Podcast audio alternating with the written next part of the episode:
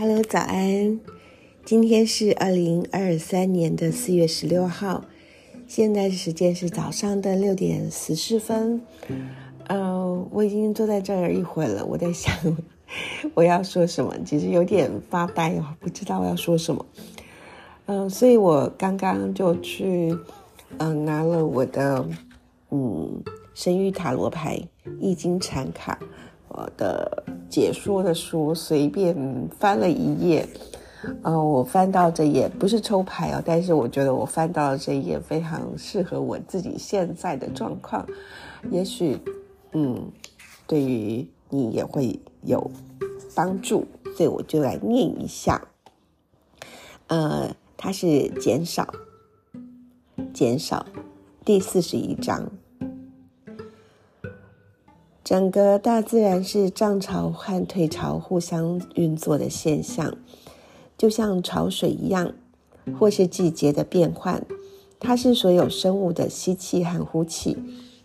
我们珍惜某些大自然放下的时候，但是当同样的事发生在我们自己的生命中，我们反而觉得它是一个难题。减少常常被认为是不好的。减少报酬，金钱减少，爱减少，影响力减少，或是安全感减少等等。但是这种单向的看法，并没有将减少在成长中的需需要考虑进去。减少可可以是抑制过剩、消掉脂肪，或帮助恢复平衡，使我们可以充分发挥出自己的潜力。减少这张牌提醒我们，是该瘦身的时候了。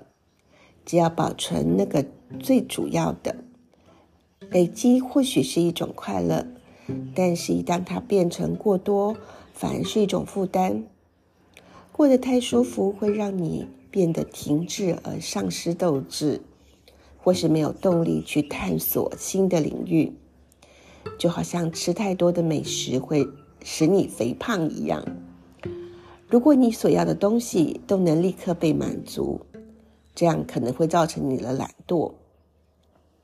减少也意味着要简化你的生活，不管是在情感的层面，或是在物质占有的层面，或是过分放纵在欢乐里。减少和节制能够把你带回到正常和健康的秩序。不必担心失去什么。只要记住，减少有时候是在唤醒你其他的资源，或是在活化你的敏感度。这是一个可以让你发现生命没有带丝带和蝴蝶结也是一样丰富的机会。即使生命中小到一些你所熟悉的东西，你也可以同样的快乐。现在你所要学习的功课，就是如如何减少你的活动或思想。因为他们耗费了你太多的能量，同时占据了你太多的时间。如果生命的过程迫使你减少，那么你可以将你的注意力放在如何善用你现有的东西，而不是将你的焦点摆在那个被带走的，或是摆在你旁边的人拥有什么。这是一个邀请，邀请来反省你自己的生命，看看什么是主要的。什么是非主要的？在经历过减少的阶段中，如果你能够不要苦恼，不要企图抓住，你可以了解简单的生活所能带来的好处。就好像一个美好的春天，它是干净的，放掉旧有的包袱，可以刷新你的展望，可以找创造出更多的空间来让你成长。